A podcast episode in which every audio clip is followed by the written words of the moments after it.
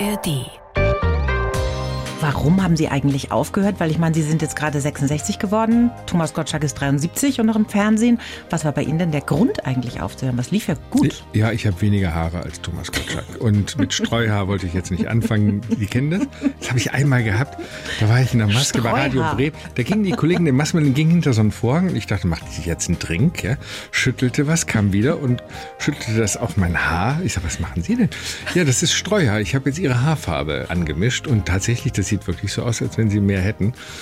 Und nein, das war jetzt nicht der Grund, äh, Streuhaar. Ich fand, es ist äh, genug. Die blaue Couch, der preisgekrönte Radiotalk. Ein Bayern 1 Premium Podcast in der App der ARD Audiothek. Dort finden Sie zum Beispiel auch mehr Tipps für Ihren Alltag mit unserem Nachhaltigkeitspodcast Besser Leben. Und jetzt mehr gute Gespräche. Die blaue Couch auf Bayern 1 mit Dominique Knoll. Wir haben heute einen Entdecker zu Gast in unserem Radiotalk und er ist nicht in der Antarktis unterwegs, sondern er entdeckt die Welt im Ruhestand. Der ehemalige Fernsehmoderator, das Gesicht von Hart aber fair, Frank Plasberg ist bei uns. Herzlich willkommen. Sehr gerne. Schön, dass ich hier sein darf. Dieses ehemalig schmerzt das dann ein winzig kleines bisschen? Nein. Kein bisschen. Nein, das ist so eine soziale Erwünschtheit. Ich werde das oft gefragt. Ich habe das sehr lange gemacht und ich kann auch sehr gut äh, loslassen. Meine Frau hat mich das auch gefragt. Ist das denn jetzt nicht komisch, dass das ein anderer macht und so? Ich sage, nein, ich habe es lange genug gemacht und was ich von meinem Beruf behalten habe, ist die Neugier, eben Sachen zu entdecken. Mhm. Und es gibt noch so viel zu entdecken, dass ich sage, bevor Corona nochmal wiederkommt. Ich habe schon 35 Corona-Sendungen gemacht. Nein, es wird nicht wiederkommen, natürlich nicht. Hören Sie auf. Aber, aber nicht in dieser Form. Also nehme ich mal einen selbstgewählten Abschied. Ich habe in meinem Leben oft Sachen zu spät entschieden. Und jetzt habe ich es mal rechtzeitig hingekriegt und ist jetzt schon bald neun Monate her. Ja, natürlich lebe ich noch mit meinem Gesicht und werde auch darauf angesprochen, aber ich kann wunderbar loslassen. Und warum haben Sie eigentlich aufgehört? Weil ich meine, Sie sind jetzt gerade 66 geworden, Thomas Gottschalk ist 73 und noch im Fernsehen. Was war bei Ihnen denn der Grund eigentlich aufzuhören? Was lief ja gut? Ja, ich habe weniger Haare als Thomas Gottschalk und mit Streuhaar wollte ich jetzt nicht anfangen. Die kennen das? Das habe ich einmal gehabt. Da war ich in der Maske Streuhaar. bei Radio Bremen. Da gingen die Kollegen in Masken gingen hinter so einen Vorhang und ich dachte, macht die jetzt einen Drink? Ja? Schüttelte was, kam wieder und schüttelte das das auf mein Haar. Ich sage, was machen Sie denn? Ja, das ist Streuhaar. Ich habe jetzt Ihre Haarfarbe äh, angemischt und tatsächlich, das sieht wirklich so aus, als wenn Sie mehr hätten. Und nein, das war jetzt nicht der Grund, äh, Streuhaar. Ich fand, es ist äh, genug. Es war dann irgendwann auch mal gut. Und ich habe äh, einfach noch zu viel Lust, äh, meine Neugier anders zu befriedigen. Mhm. Ich finde alles spannender gerade als Medien. Deswegen sitze ich ja hier auch beim Bayerischen Rundfunk jetzt mhm. und rede in ein Mikrofon. Oh. Finden wir gut, dass Sie sich nochmal haben hinreißen ja. lassen. Am 14. November war ja Ihre letzte Sendung. Mhm. Welche Gefühle sind da so durch Sie durchgeflutet danach? Als Sie wussten, das war's. Es gibt ja dieses schöne Sprichwort, der Abgang ziert die Kür und äh, da haben viele nette Kollegen dran mitgearbeitet und ich habe mir das so hingelegt, dass ich am nächsten Tag mit meiner Tochter nach New York geflogen bin mm.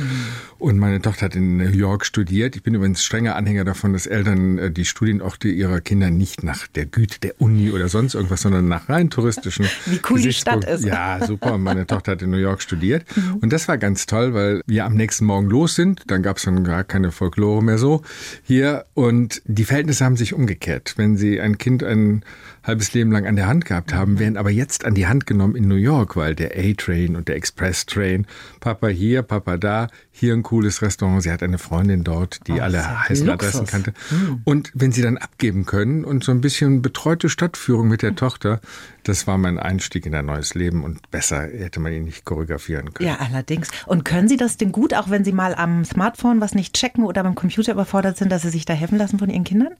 Noch ist es nicht so weit. Mein zwölfjähriger Sohn hat schon diese Attitüde, mir TikTok oder so zu erklären mit einer gewissen Arroganz. Ja, genau. Das die, nervt mich tierisch. Ja, aber oh. die, die lasse ich auflaufen.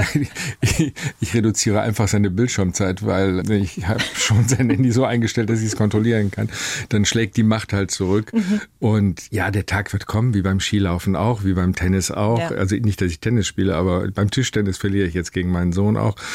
Das ist dann halt so und Ja, dann kann man im Rheinland, kann man dann sagen, als letzte Bastion, um seine Autorität zu halten, ist natürlich nicht ganz ernst gemeint. Wer zahlt denn hier den ganzen Bums? Genau. Ähm, aber das hilft auf Dauer auch nicht. Es ist nur so nervig, wenn ich mir was erklären lassen möchte, dann macht sie das immer so, nimmt sie mein Handy aus der Hand ja. und macht das dann so ganz schnell. Ja. So, mhm. komm mal, ist so ganz leicht, zack, zack, zack, mhm. aber erklärt es mir nicht. Ne? Ja, ah. aber wir haben noch, noch viel Potenzial, äh, etwas anderes im Leben zu erklären als Handynutzung.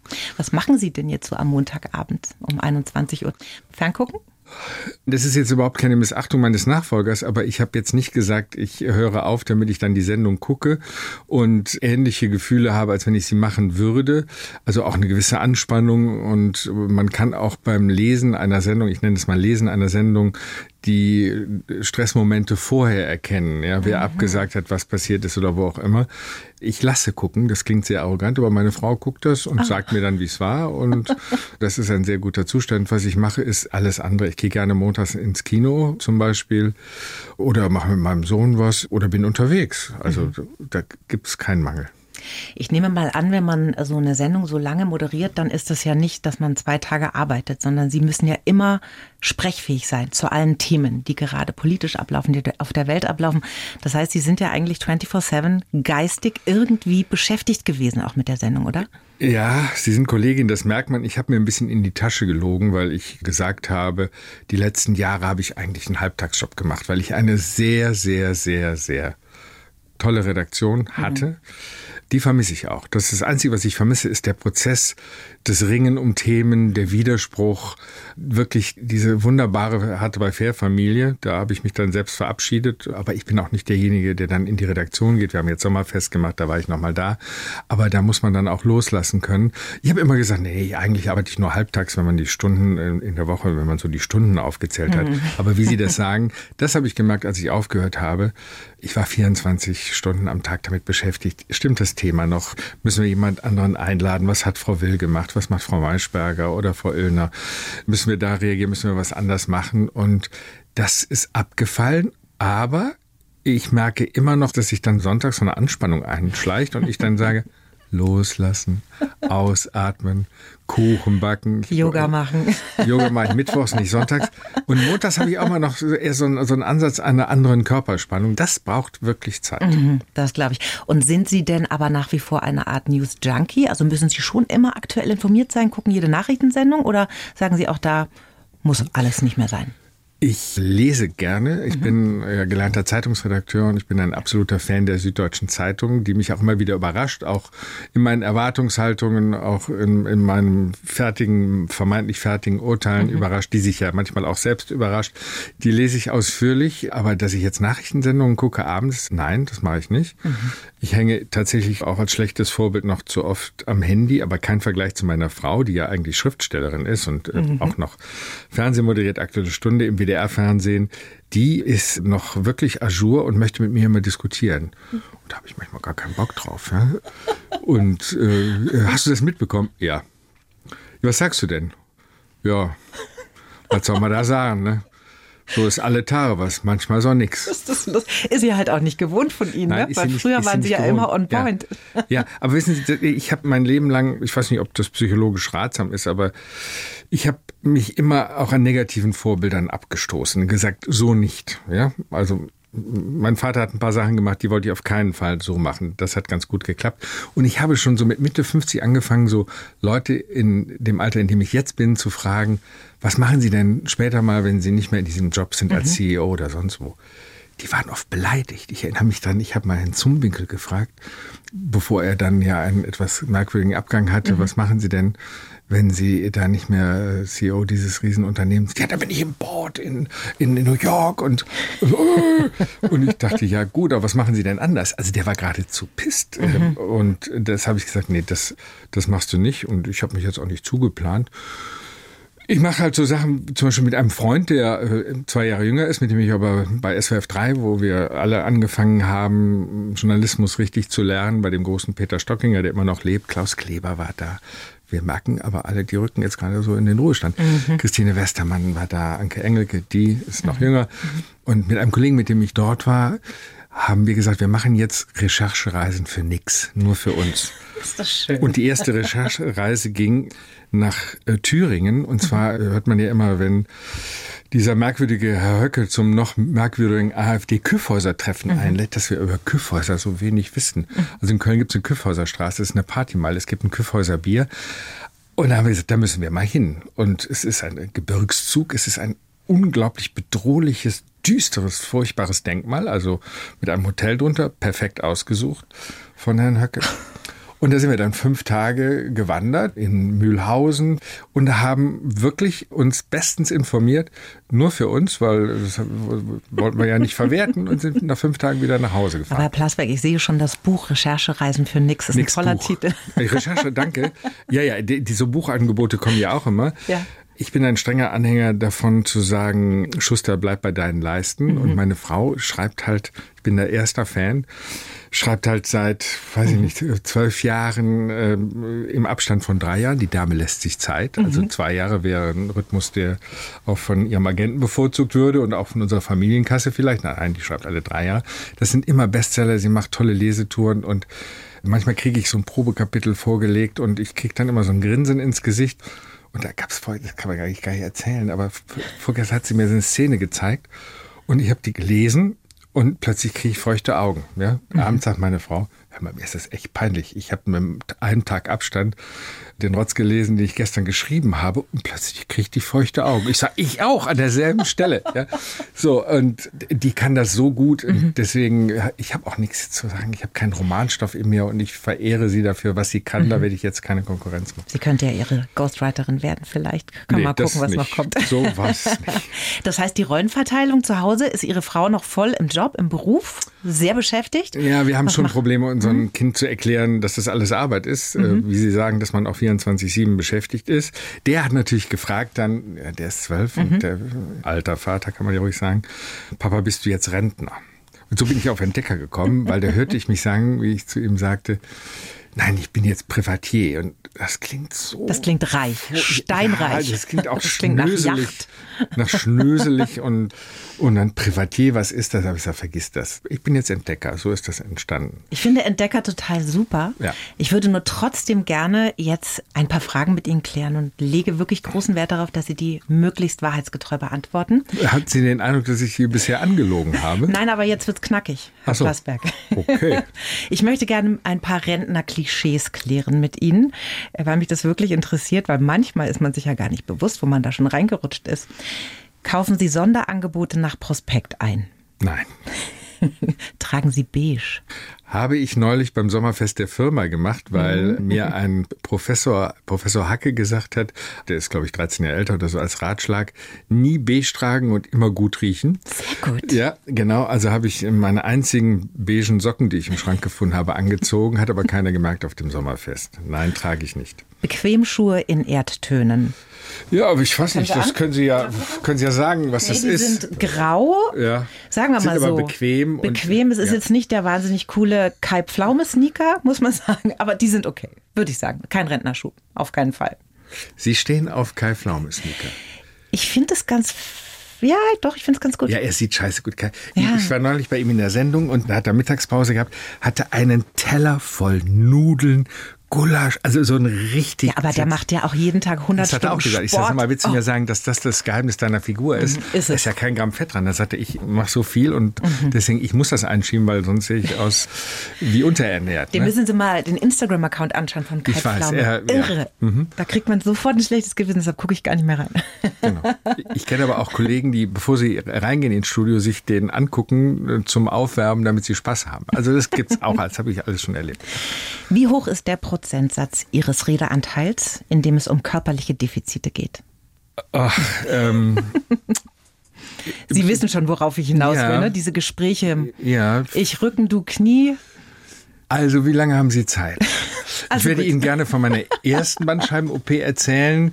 Oh, die hatte ich mit 28. Ach, äh, da ging's dann, dann mit der zweiten 38 und seither rede ich nicht mehr drüber, sondern mache Sport. Mhm, sehr Ja? gut. Also damit Sie mal ein bisschen in Ehrfurcht erstarren. Als ich reinkam, haben Sie es wahrscheinlich auch gedacht. Ich habe einen Personal Trainer, den leiste ich mir zweimal im Monat. Und den konnten Sie jetzt neulich im Fernsehen sehen, Okay. weil er nämlich der Trainer, der Fitnesstrainer der Basketball-Nationalmannschaft ist. Und jetzt kommen Sie. Ja? so gleich. Und als ich hier reingekommen bin, haben Sie doch gedacht, der muss doch Basketball Der Mann ist stahlhart, habe ich mir gedacht. Body Das ist ja irre. zweiter Vorname. Also ich mache ein das bisschen was. Da spannt das. Über den Brustmuskel, nie über den Bauch. Nein, also ich, nee, äh, auch deswegen nicht, weil ich mal im Urlaub auf Mallorca zu Gast war bei einem älteren dort lebenden Paar und da wurde gefeiert. Und da saßen lauter Menschen, die dort auch lebten. Und da habe ich gedacht, du könntest hier sofort einen Leserbarat der Apothekerumschau einrichten. ja? Und das willst du nicht. Und da habe ich, da habe ich mich schon im Griff. Also. Noch ein Rentner-Klischee. Verbringen Sie jetzt noch mehr Zeit mit Ihrer Eisenbahn? Man muss sich mal neu sortieren. Ich habe, äh, das weiß meine Familie noch nicht, ich habe eine Spur 1 Eisenbahn. Die äh, hat aber Schwierigkeiten, weil die zu viel Staub. Ich will sie nicht langweilen. Jedenfalls äh, überrasche ich meine Familie, weil ich unterm Weihnachtsbaum immer eine H0-Bahn aufbaue mit einer neuen. Sie müssen jetzt mal dieses Chinesisch Soundlok. entschlüsseln. Eine H0-Bahn mit einer neuen.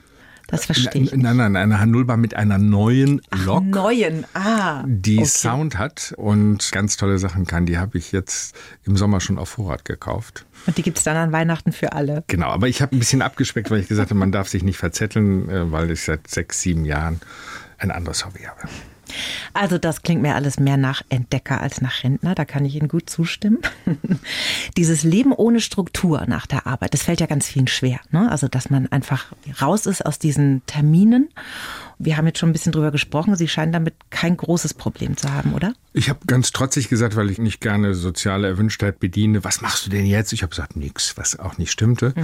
Aber ich mache jetzt Sachen der Reihe nach. Und das finde ich ist ein absolutes Privileg, sich sortieren zu können und nicht Multitasking zu machen. Und als moderner Vater und Ehemann halte ich natürlich meiner Frau den Rücken frei. Natürlich. Und die muss jetzt ihr neues Buch bis Weihnachten fertig haben und schreibt jeden Tag. Und das bedeutet, dass ich halt fürs warme Mittagessen für unseren Sohn zuständig bin. Ja, es gibt auch schon mal Fischstäbchen oder Mini-Pizza, aber oft wird auch frisch gekocht. Und ich habe die Beweislast einfach umgedreht. Ich habe jetzt gesagt, für die nächsten Wochen, wenn ich da bin, heute nicht, bin ich beim Bayerischen Rundfunk in München.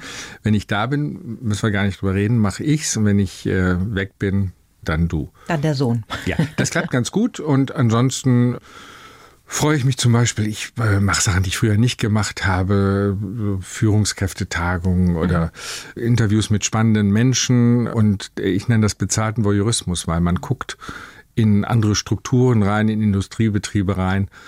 Und ich bin kurz davor, mich auch beim öffentlich-rechtlichen Rundfunk und Fernsehen, beim Bayerischen Rundfunk, beim WDR, bei allen zu entschuldigen, wenn man die als verkrustet betrachtet. In der freien Wirtschaft ist nicht alles besser, was da an Entscheidungsprozessen schön, vor sich hin hören. simmert. Keiner will es gewesen sein, alle haben gewarnt oder so. Es gibt gute Beispiele, aber es gibt auch schlechte Beispiele. Wir müssen jetzt mal kurz mit einem Gerücht aufräumen, das seit einiger Zeit durch die Medien geistert. Machen Sie bei der Fernsehshow Let's Dance mit? Nein, ich bin über Umwege gefragt worden. Ich bin nicht mal offiziell gefragt worden, sondern lohnt sich ein Anfang.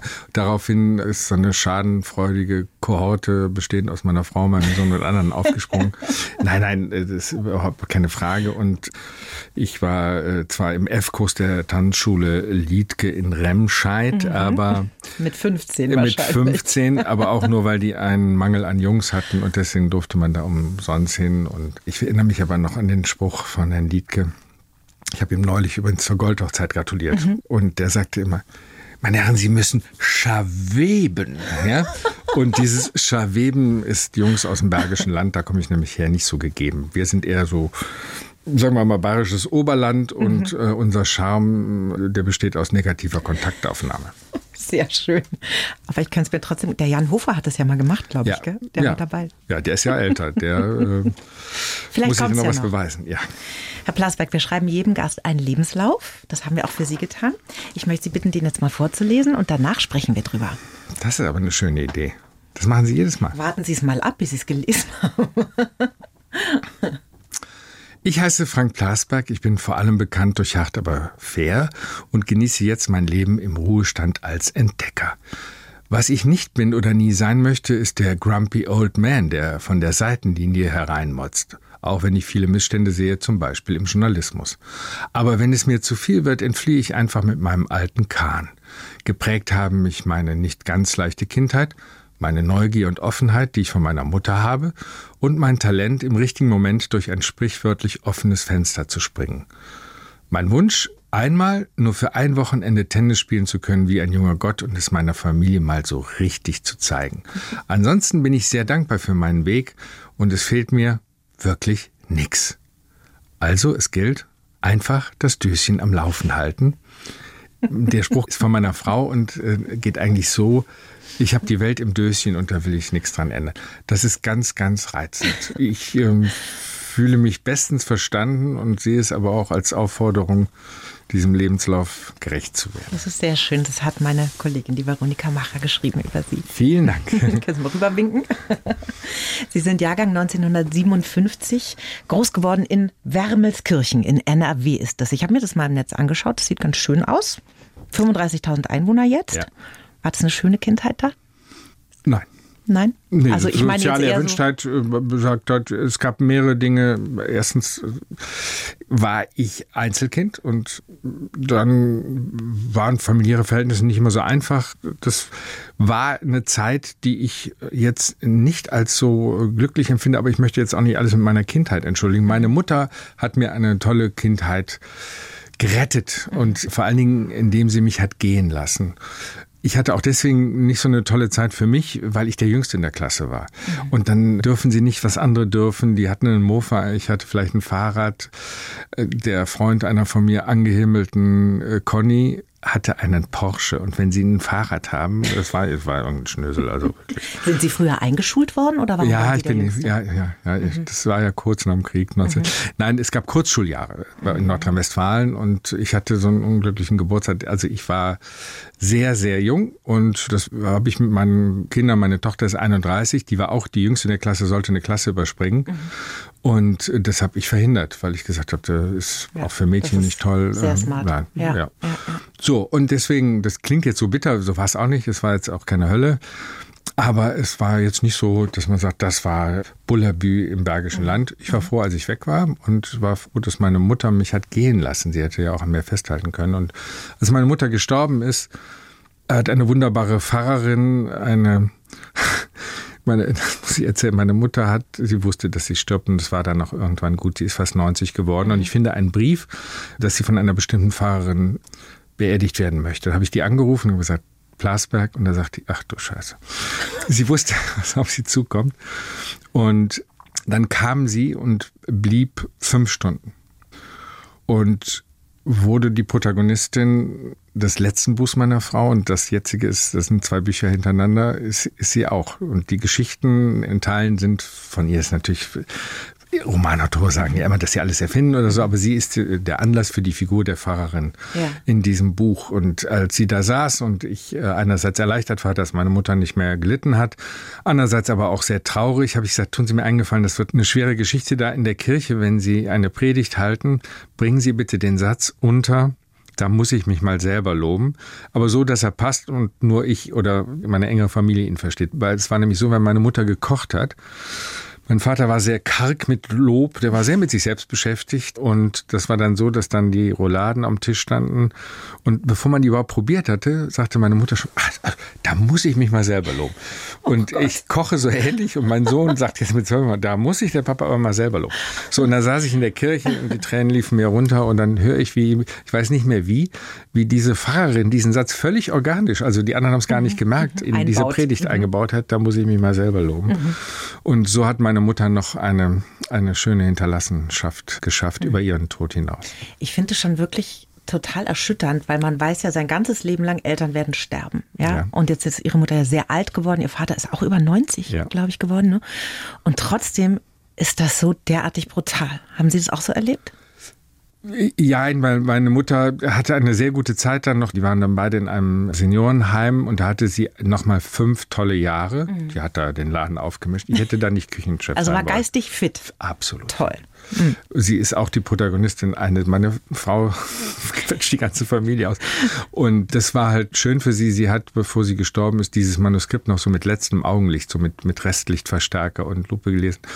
Und das hat sie so als Denkmal für ihr Leben, was auch nicht einfach war, man ahnt es, wie ich so erzähle, hat sie so als Denkmal gesehen mhm. und wohl wissend auch, weil sie wusste auch ihre Schwiegertochter, wir stehen hier in der Öffentlichkeit und sie wusste, das wird irgendwie auch so wahrgenommen. Und das Allerschönste war die Stellen, die Lehrstellen, die meine Frau erfunden hat, die also wirklich reine mhm. Fantasie mhm. waren. Meine Mutter Genau so war's, Anne. Genau so war's. Sehr schön.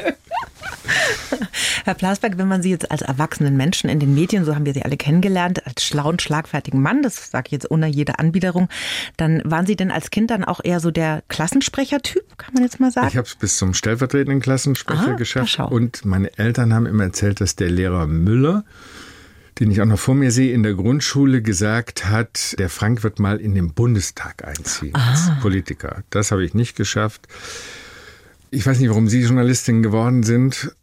Ich bin es geworden, weil ich der Jüngste in der Klasse war, weil ich beim Sport einer der langsamsten war. Man sieht mir das heute nicht mehr an. Das Nein. hätten Sie jetzt einwenden können. Stählerner haben Sie leider Körper, verpasst. Absolut. Haben, ah, ja, ich habe wieder geschlafen. Ja, guten Morgen. Und ähm, die anderen äh, hatten schon äh, ja, ihre Bühne und äh, ich habe mich schon immer interessiert dafür, aber ich habe dann gedacht, meine Bühne ist das Wort. Mhm. Man will gesehen werden. Wir Menschen wollen gesehen werden.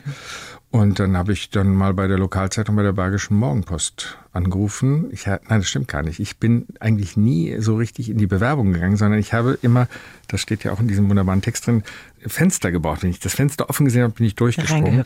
Mhm. Ich habe an der 1973 war das an der Tankstelle nebenan gearbeitet als Schüler mhm. und habe Sonntagsdienst gemacht, kassiert, also es war eine verantwortungsvolle Tätigkeit, getankt. und dann rief Karl-Heinz Parshaus rief an. Ich wusste, wer es war, der Lokalchef der Bergischen Morgenpost in Wermelskirchen. Wir hatten Ölkrise und wollten mhm. die Benzinpreise wissen.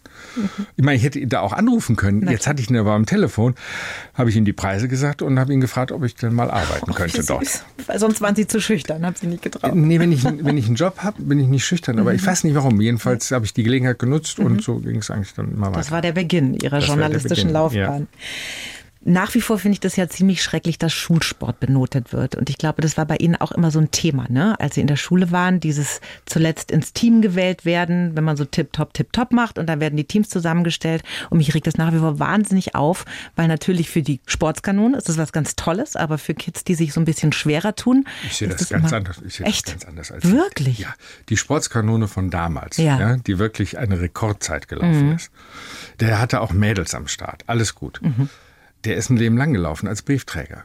Und äh, ein sehr netter Mann. Aber das ist vielleicht in Ihrem Fall. Nein, nein, nein. So. Sie brauchen, Sie brauchen doch, was ist denn ein Antrieb für, für Menschen? Eine Schwäche zu kompensieren oder zu überkompensieren oder aus einem Nachteil was Positives zu machen. Und das war für mich der Antrieb zu sagen, da kannst du nicht mithalten, such dir was anderes. Und ja. deswegen bin ich da sehr dankbar. Und wir können uns nicht über die Schwächen der, gut, wir haben jetzt die Basketball-Nationalmannschaft unterhalten, aber wenn jetzt Bundesjugendspiele für Grundschulen, ja, es sind nur die Grundschulen abgeschafft werden, also ich bin jetzt auch nicht ein Freund dieser Mimimi-Gesellschaft mhm. und ich habe jetzt einen Sohn, der ist sehr sportlich, der aber gleichzeitig dafür gesorgt hat, dass ich retraumatisiert wurde. Wir haben Väterfußball gespielt im Park mehrere Saisons lang und dann ist mir das wieder passiert. Ich bin als Vater von den Kindern nicht gewählt worden, bis mein Sohn gesagt hat, komm Papi, spiel doch bei uns im Tor. Dachte, oh Gott, Scheiß, auch noch ein Akt der Gnade zum ja. Schluss vom eigenen Sohn. Ja. Das ist hart.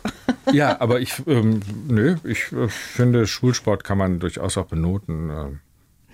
Ja, ich bin da so ein bisschen hin und her gerissen, ehrlich gesagt, weil ich habe mich nie angestrengt. Ich war immer super im Sport, hatte immer die tollen Noten und dann gab es halt so ein bisschen dickere Menschen, die sich total angestrengt haben und schlechte Noten bekommen ja, haben. Dann war es aber auch ein schlechter ah, Lehrer, der ja. vielleicht nicht das Potenzial benotet hat. Äh, absolut, die 70er in Bayern halt in der Schule. Ja gut, also seien Sie froh, dass Sie hier Abitur gemacht haben. Wenn Sie in Nordrhein-Westfalen Abitur gemacht haben, reicht für die Führerscheinprüfung. Ihre Eltern haben Sie als Achtjährigen verschickt, weil Sie sich mal erholen nicht sollten. lustig. Das ist eine Art, oh, da wird das Gesicht gleich ganz ernst. Mhm. Aber eine Art Kinderkur war das oder wie muss man sich das vorstellen? Ähm, ehrlich gesagt lasse ich dieses Kapitel fast zu. Es gibt jetzt ein Buch darüber, weil ich mhm. gesehen habe, dass ich da viele Schicksalsgenossinnen und Genossen habe. Ich habe okay. das in der Süddeutschen gelesen, ja. dass da eine Frau ein Buch darüber geschrieben hat. Das fällt unter das Kapitel gut gemeint. Also ich war schwächlich, rachitisch. Mhm Unterernährt war ich nicht, aber so eine, so eine, Hühnerbrust. Und dann hat irgendein Arzt gesagt, der Junge muss mal an die frische Luft. Bei Kerkeling ist gut gegangen. Ich wurde dann zusammen mit, ich glaube, 500 anderen Kindern auf einen Zug mit einer Dampflok bespannt in Wuppertal gesetzt und landete irgendwo in Oberbayern am Tegernsee acht. Ich war nicht ganz im, alleine, nur anderen Kinder. Nur andere Kinder, äh, Schwestern mit Häubchen, fremden Essen, Leberkäse kannte ich halt nicht im Bergischen Land. Ich war noch nie im Kindergarten, also gab es bei uns nicht. Das heißt, ich war noch nie von meinen Eltern weg. Und dann wirst du in einen Zug gesetzt und jetzt nicht lachen, aber das habe ich heute noch manchmal, wenn ich, ich fahre gerne Zug, aber wenn ein Abschied ansteht, irgendwie mhm. jemanden bringen oder selbst wegfahren, kriege ich ein ganz merkwürdiges Gefühl. Und dann lande ich da in diesem Bayern. Ich liebe Bayern. Ich würde, wenn meine Frau mitziehen würde, würde ich hier leben, wenn ich es mir leisten könnte. Muss ja nicht München sein. Muss ja nicht München sein. Ich habe den Geruch noch in der Nase und das war absolut traumatisch. Ich mhm. weiß, wir mussten immer Mittagspause machen. Und was ich wirklich bildlich vor mir habe und nicht so als Fotoerinnerung, es gibt ja diese trügerischen Erinnerungen, dass man sich an das Foto einer mhm. Geschichte erinnert, die man aber nicht mehr selbst erinnert. Ich erinnere mich sehr genau daran. Nach sechs Wochen sollte es nach Hause gehen und ein Kind kann nicht sechs Wochen überblicken. Das ist unendlich lang. Unendlicher Zeitraum, ja. Das sind die gesamten Sommerferien und dann grassierten da die Röteln und ich bekam Fieber und ich glaube, ich hätte auch Fieber bekommen, wenn ich gar nichts gehabt hätte. Und ich sehe noch heute wieder eine Betreuerin, äh, also um es mal vorweg, mir ist da nichts Böses passiert, mhm. ja. Also ich erinnere mich an nichts, oder nichts, ja. Mhm. Kommt die rein und reicht mir ein Fieberthermometer. Ich glaube, ich hätte 40 Fieber gehabt ohne Aufregung. Mhm. Der kleine Frank durfte nicht mitfahren. Und die gerechte Strafe war, dass meine Eltern im Wuppertal am Bahnhof standen, die gab ja keine Handys oder was auch immer. Alle stiegen aus, schlossen ihre Kinder in die Arme, nur der kleine Frankie war noch in Oberbayern. Oh und dann kam meine Mutter, die hatten nicht viel Geld, dann ist sie mit Nachbarn, die in Urlaub fuhren, dahin gefahren. Und das weiß ich nur von den Erzählungen meiner Mutter. Ich saß wieder mal vor so einem etwas schmierigen Leberkäse mittags. Meine Mutter kam dann eine Woche später, ich war also sieben Wochen da rein und ich soll dann gesagt haben zu den anderen, die da rumsaßen, ich gehe jetzt Pommes essen. Tschüss. Stinkbeleidigt. Ja, und dann hat die mich abgeholt und das war sie auch noch. Dann ging die mit dem kleinen Zug nach München Nee, der fuhr sogar durch. Äh, das war ja der Gag gerade. Und ich hatte von den Pommes so viel Durst, dass meine Mutter ausgestiegen ist und Getränke besorgt hat. Und dann fuhr der Zug los und sie war nicht da. Das ist nicht sie ist natürlich, Ernst. ja, sie ist natürlich in, an, weiter hinten eingestiegen. Okay. Aber da habe ich wirklich einen über mich gekriegt. Mhm. Und dann tauchte sie halt nach fünf Minuten auf. Mhm. Aber das ist, glaube ich, was komplett Normales, wenn man sowas erlebt in der Kindheit. Also ich habe eine Freundin, die ist als kleines Kind mal ins Krankenhaus gekommen und damals durfte man ja als Eltern noch nicht übernachten. Ja.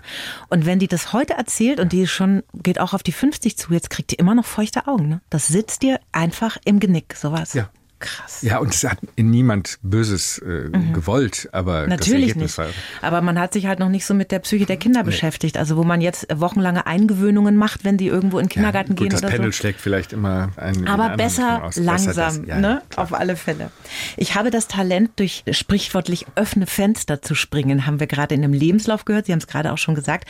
Was war denn so das wichtigste offene Fenster in Ihrem beruflichen Leben? Ich glaube tatsächlich mit 18 mich durchgesetzt zu haben, volontieren zu wollen, weil die, die, ich kriegte so Schreiben von Chefredakteuren vom Kanner Stadtanzeiger, also aus meiner Gegend, wo ich in einer Zeit wie der heutigen kann man es niemandem mehr raten, Journalist zu werden. Mhm. Und das ist natürlich grotesk. Da gab, da gab es damals auch sowas wie eine Pressekrise, aber ein laues Lüftchen im Vergleich äh, oh, zu der Schwierigkeit, Zeitungen heute zu refinanzieren ohne Anzeigen. Ich habe gesagt, ich will das machen und hatte zwei Angebote von der Hessisch-Niedersächsischen Allgemeinen in Kassel und von der Schwäbischen Zeitung in Leutkirch. Mhm. Ich kannte beide Zeitungen nicht, habe mir dann mal auf einer Karte das angeguckt und habe gedacht, ach, Oberschwaben ist schöner als äh, Zonenrandgebiet mhm. und hatte Glück, weil ich habe da eine tolle Ausbildung bekommen. Aber ich musste ja wieder in den Zug steigen mit 18 alleine und mit dem großen Zug bis Ulm mhm. fahren, einem noch kleineren dann bis Memmingen, in Memmingen umsteigen, in einen ganz kleinen Zug nach Leutkirch.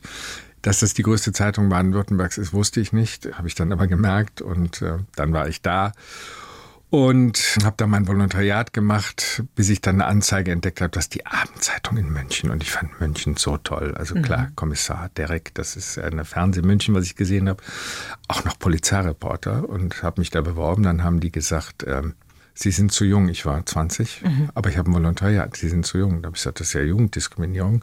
Habe den so lange genervt, den Chefredakteur, bis der mich zur Probearbeit eingeladen hat. Mhm. Und dann habe ich hier zur Probe gearbeitet, drei Tage bei der Abendzeitung in München, hatte am ersten Tag zusammen mit einem Kollegen eine Schlagzeile auf Seite 1, was ein Polizeireporter bei einer Boulevardzeitung jetzt nicht so außergewöhnlich ist. Aber als der kleine Frankie aus Wermelskirchen, Schrägstrich Leutkirch, über die Leopoldstraße abends ging, ich ähm, habe da gewohnt und der Zeitungsausträger brüllte mir die Schlagzeile entgegen. Oh, was für ein Gefühl. Da habe ich gedacht, war gar nicht so wichtig, nicht ins Tor gewählt zu werden. Sehr schön. Das heißt, so eine Hartnäckigkeit hatten Sie schon immer, ne? wenn ja. Sie was wollten, oder? Ja, das, glaube ich, zeichnet die Leute da aus dem Bergischen Land aus. Auch ein bisschen Pflicht erfüllen, mhm. ein bisschen evangelisch. Ne? Mhm. Also, was man angefangen hat, muss man noch. Gut, Studium habe ich nicht geschafft. Mhm. Das war das Fenster, da haben sie gefragt. Und dann, ähm, ja, ich glaube, man hat einmal im Leben, das wünsche ich jedenfalls jedem im Beruf, eine Art Guru. Das ist gefährlich, kann auch mal da hinten losgehen, mhm. aber ich habe mit Peter Stockinger einen Radiomenschen gehabt, der in alle Radiosender, auch in den Bayerischen Rundfunk rein, mit Leuten, die in seiner Schule waren, ausgestrahlt hat. Klaus Kleber, mit dem habe ich äh, Frühsendungen gemacht, äh, Anke Engelke, Christine Westermann, Stefanie Tücking. Alles SWF 3 Leute gewesen und es war eine harte Schule und was ich so drauf hatte, angeblich, das habe ich dieser Schule zu verdanken. 2001 haben Sie dann mit Hart aber fair angefangen. War das tatsächlich ein Lückenfüller? Ja, das ist äh, immer so. Ein dieses Gewerbe ist ja voller Eitelkeiten mhm. und ein Radiokollege, der eine Fernsehsendung hatte, jeden zweiten oder dritten Mittwoch, äh, hat, hat das so ein bisschen als Privatfernsehen betrachtet und immer irgendwie Leute eingeladen, die er spannend fand. Die eigentlich zuständige Fernsehredaktion fand das nicht so spannend und da er Hörfunkhierarch war, ist er da zum Fernsehdirektor gegangen, hat gesagt, ich glaube, ich brauche eine neue Redaktion. So geht das nicht. Mhm. Der Direktor sagte, ich glaube nicht. Und dann höre ich auf. Dann hören Sie auf. Und dann gab es eine, eine Lücke äh, im Programm, einfach 90 Minuten am Mittwoch. Und ich war damals der aktuelle Chef, wenn Sie so wollen, da im Sender, mhm. Aktuelle Stunde und anders auch. Und dann kam mein Chefredakteur und sagte, können Sie sich vorstellen, sich da was einfallen zu lassen? Wieder ein Fenster ging auf. Und da habe ich gesagt, unter einer Bedingung, ich suche mir die Leute, mit denen ich eine Sendung entwickle, aus. Das heißt nicht der Abteilungsleiter Regie bestimmt, wer der Regie macht, nicht der Abteilungsleiter hier und da. Das heißt, ich hatte auf einen Schlag natürlich sieben geborene Feinde, weil ich deren kleinen Königreiche pulverisiert habe indem ich mir die Leute ausgesucht habe und unter anderem auch eine Kollegin, die den Titel erfunden hat. Der ist nicht von mir. Diese Kollegin hat in einer Brainstorming-Runde gesagt, ich war ihr Chef. Frank, du willst ja immer hart, aber fair sein. Lass uns die Sendung doch so nennen. Es wäre natürlich schön gewesen, wenn sie gesagt hätte, Frank, du bist ja immer hart, aber fair. Sie hat das fein mhm. formuliert und so ist der Name entstanden. Aber wenn das so entsteht, ist ja eigentlich das Beste. Dann ist es nicht ja. so ein Hirnpups, wie das manchmal ist nee, mit so Sendungstiteln. Stimmt, das ne? stimmt, ja. Und äh, seither habe ich mich bemüht. Die Sendung hat polarisiert immer wieder, war niemals langweilig, kann man sagen. Und ich habe sie da auch oft wirklich. Doch, es gibt Finden eine. Sie? Ja, ich weiß nicht. Ich, ich, ich habe nicht alle gesehen, ne? Gab, nee, aber ich habe alle gemacht. ich habe 580, glaube ich, ich weiß nicht, sowas gemacht. Und ich erinnere mich an eine Sendung. Da war die noch im WDR-Fernsehen 90 Minuten lang und wir haben eine Verkehrssendung gemacht mit einem Verkehrsminister der im Hauptberuf eigentlich die Valium-Generalvertretung für Süddeutschland und Norddeutschland hatte. Und nach zehn Minuten kriegte ich einen Schweißfaden, der hinten runter lief und mir das Hemd hinten aufweichte, weil ich nur gedacht habe, lieber Gott, noch 70 Minuten, was soll ich mit dem Kerl verhandeln? Das war strunzlangweilig. Ja, ja. Also es gab auch Sie hätten es jetzt auch so stehen lassen können, Herr Plasberg. Aber ich habe Sie da wirklich oft bewundert für Ihre aufgeräumte Art, diese Streitigkeiten zu moderieren und zu schlichten. Da ging es ja teilweise ganz hoch her, wenn Sie dann auch immer so direkt in die Kamera gesprochen haben und hinter Ihnen war das wie das gallische Dorf, was da so abgegangen ja, ist in brauchen, dem Studio. Also Sie brauchen eine gewisse natürliche Autorität, brauchen Sie schon. Ja. Das ist uns wie beim Torwart. Wenn ein Torwart rausgeht in einer schwierigen Strafraumsituation, dann muss er den Ball haben. Mhm. Und wenn sich da bei mir fünf Leute verhakt haben und ich gehe von meinem Pult weg, das war uns auch in der Gründungsphase die Idee. Ich sage, ich sitze, alle saßen in der Mitte. Mhm. Nach rechts, nach links, nach rechts, gucken Sie die Moderatoren. Ich sage, ich stehe außen, habe ich alle im Blick. Ja. Ja, und, Viel die, besser. und mhm. die sind auch leicht verunsichert, weil der Typ nicht in der Mitte sitzt. Mhm. Und wenn ich dann rausgegangen bin und habe dann Struktur versucht äh, wieder reinzukriegen, dann muss das gelingen, da muss Ruhe sein. Die mhm. Autorität mhm. musst du haben, mhm. weil äh, sonst sieht das nur noch albern aus, wenn ja, du da oben stehst. Ja. So, und ähm, ja, das hat mal, mal gut geklappt, meine ich. Mhm. Sie haben ja auch wirklich immer wieder kein Blatt von Mund genommen. Ich erinnere mich an eine Geschichte mit Per Steinbrück, den früheren Finanzminister. Mhm. Da haben Sie gesagt, wo verläuft die Grenze zwischen Selbstsicherheit, die Sie ausstrahlen, und Arroganz? Und dieser Gesichtsausdruck von ihm. Ja, äh, Ich meine, wenn einer diese Frage verdient hat, dann ist es er. Die können Sie mir aber auch stellen. Also Arroganz. Äh, meine Tochter hat mal spaßeshalber gesagt, äh, Papa, Überlegenheit sieht nur von unten betrachtet wie Arroganz aus. Das war mal ein Scherz, das stimmt auch nicht. Äh, das ist auch immer ein Schutzschild oder so. Und Steinbrück, äh, den ich geliebt habe, weil er eben keine soziale Erwünschtheit bedient hat. Deswegen ist er auch nicht Kanzler geworden. Das mhm. funktioniert nicht in dieser Gesellschaft. Die ja. möchte Schmu hören, die möchte maximale Anpassung an soziale Erwünschtheit. Da hat er sich nicht drum geschert. Und er ist auch nach dem Prinzip unterwegs gewesen, es reicht, wenn meine Frau mich liebt, äh, ansonsten muss ich nicht muss der beliebteste ja, sein. Ja. Äh, ob er mich danach noch mehr gemocht hat oder noch weniger als vorher, weiß ich nicht. Wie war das denn überhaupt mit Politikerinnen und Politikern? Waren die da teilweise auch mal so richtig beleidigt? Oder ist man danach rausgegangen und hat noch ein Bierchen getrunken, weil das war jetzt die Sendung und das ist jetzt wieder das richtige Leben? Das war bei mir keine Attitüde, dass ich habe keinen Kontakt zu Politikern äh, und das beschränkte sich da auf die Nachfrage, weil ich habe auch nie in Berlin gewohnt, mhm. äh, jedenfalls nie auf Dauer. Und wenn man zu viel weiß, ist das auch nicht gut. Wenn man zu viel über ein anderes Leben weiß, ist das auch nicht gut, weil es dann wirklich auch eine Beißhemmung hat. Und ich habe mhm. ohnehin, spätestens seit ich 60 war, nicht weil es eine Altersmilde war, sondern weil ich gesehen habe, wie fordernd so ein Job ist, welche Opfer man bringt. Man hat einen Vierjahresvertrag als Abgeordneter, man hat über seinen Erfolg oder Misserfolg, hat man wenig Möglichkeiten. Ja, äh, nehmen Sie das Beispiel jetzt in Bayern. Söder konnte auch nicht wissen, was in der Schultasche, also ich hoffe, er konnte es nicht wissen. Es gibt ja Gerüchte, es gab in der CSU. Nein, ich sage einfach ja, mal, er konnte, mal. er konnte es nicht wissen. Und diese Imponderabilien machst du und ich habe dafür immer mehr Respekt gehabt. Ich habe zum Beispiel einen Lauterbach bewundert, der, wenn es um Geld geht, könnte der sehr viel mehr ein verdienen. Vielfaches, ja, ein Vielfaches was verdienen. Mhm. Und wenn der jetzt einkaufen gehen will oder mit seiner Tochter in ein Restaurant gehen möchte, kriegt er schon gar keinen Platz mehr, weil die würde sagen, oh Gott, nein, weil nachmittags der Schäferhund kommt und äh, sechs Sicherheitsbeamte da vor der Tür stehen. Oder im Immer Lokal wenn er irgendwo unterwegs ja, natürlich, ist. Das auch, ich gar nicht. Er, er hat einen Sicherheitsstandard. Das ist einfach Wahnsinn, weil er bedroht wird. Mhm. Und das ist ein, ein großes Opfer. Und dann habe ich gedacht, würdest du diese Ochsentour, wenn man immer motzt oder kritische Fragen mhm. stellt, es ist sehr einfach, kritische Fragen zu stellen, würdest du diese Ochsentour auf dich nehmen mit den Konsequenzen nicht nur für dich, sondern auch für deine Familie? Mhm. Und aus diesem Respekt kommt vielleicht auch eine gewisse Beißhemmung. Und das war auch ein Grund zu sagen, das ist mal gut. Mhm. Ja, und vor allem, mich nervt das auch wahnsinnig, dieses permanente Politikerinnen- Politiker-Bashing, weil wenn es einfache Lösungen gäbe Natürlich. für die vielen Probleme ja. unserer Zeit, ja. würden sie gefunden werden, ja? Ich bin auch erstaunt, dass man vielleicht nochmal so einen Grundsatz in Erinnerung rufen muss. Demokratie heißt Kompromisse finden. Das andere ist eine Diktatur. Ja. So. Ja. Und das ist halt anstrengend. Das ist anstrengend und wer den Kompromiss verleumdet als Schwäche, das ist falsch. Deswegen muss man es nicht so machen mhm. wie Hahnenkämpfe gerade in dieser mhm. Ampelkoalition. Aber normalerweise ist eben der Unterschied zur Diktatur, dass man einen Interessenausgleich macht. Mhm. Sie haben ja was ganz, ganz Tolles für sich. Ein Boot, ein Schiff. Mit dem schippern Sie über Flüsse und genießen das Leben als Kapitän ganz alleine oder mit Familie. Wie nutzen Sie das für sich? So wie Sie es beschrieben haben und Ihre strahlenden Augen zeigen mir, dass Sie auch eine Affinität haben, glaube ich, zum Wasser. Das eine schöne ist, Vorstellung. Ja, also erstmal ist das meine Geliebte. Also die Tadorna heißt die, Ja, das heißt äh, Feuergans, äh, so hieß die auch beim Vorbesitzer, ist 90 Jahre alt. Oh. Eine wunderbare alte Dame, die äh, wirklich ganz schön aussieht. Das ist Stahl und Holz. Und meine Frau hat sie, sie nennt das die Geliebte, ist aber auch gerne damit unterwegs. Wir waren im Sommer in Holland äh, mehrere Wochen mhm. und damit die Langsamkeit zu entdecken, das ist einfach schön. Wenn man mit dem Auto von Köln nach Düsseldorf fährt, kann man das in 25 Minuten mhm. erledigen. Mit dem Schiff aus Köln dauert das dreieinhalb Stunden hin und acht Stunden zurück. Der Rhein hat nämlich die unangenehme Eigenschaft, mit ungefähr sechseinhalb Kilometern zu fließen. Und das ist schwierig. Man kommt aber, und das ist das Tolle in Europa, außer in München am Bodensee, aber kommt man eigentlich überall hin, mhm. weil entweder ein Fluss oder ein Kanal da ist. Und dieses Deutschland von hinten zu erfahren, mhm.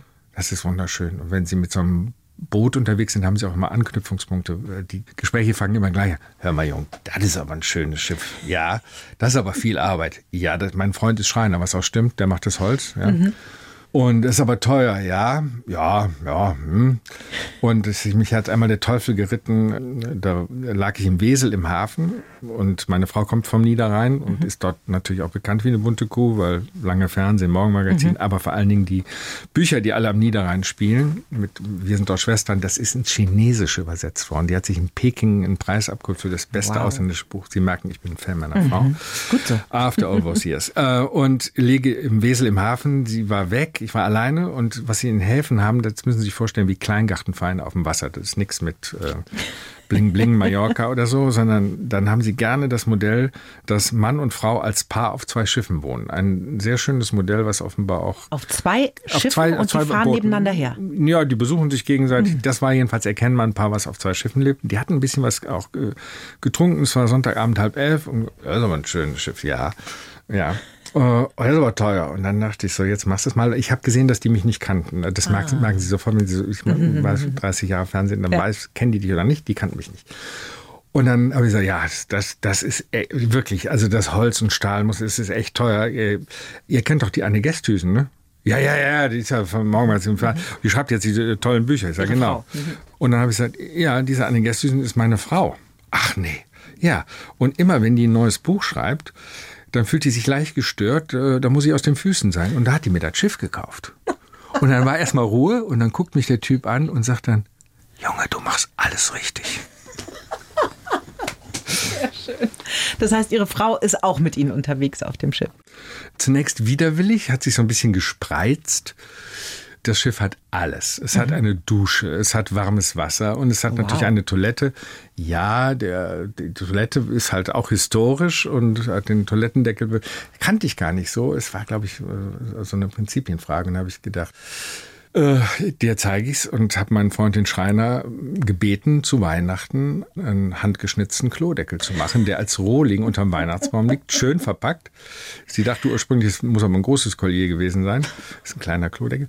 Und dann hat sie den ausgepackt, hat gelacht und dann wurde der für gut befunden, mit Klavierlack überzogen und äh, so ein romantisches sie dann, Geschenk. Sie hat dann den Bootsführerschein, ja, ja, die Pfannen hatte sie ja schon alle.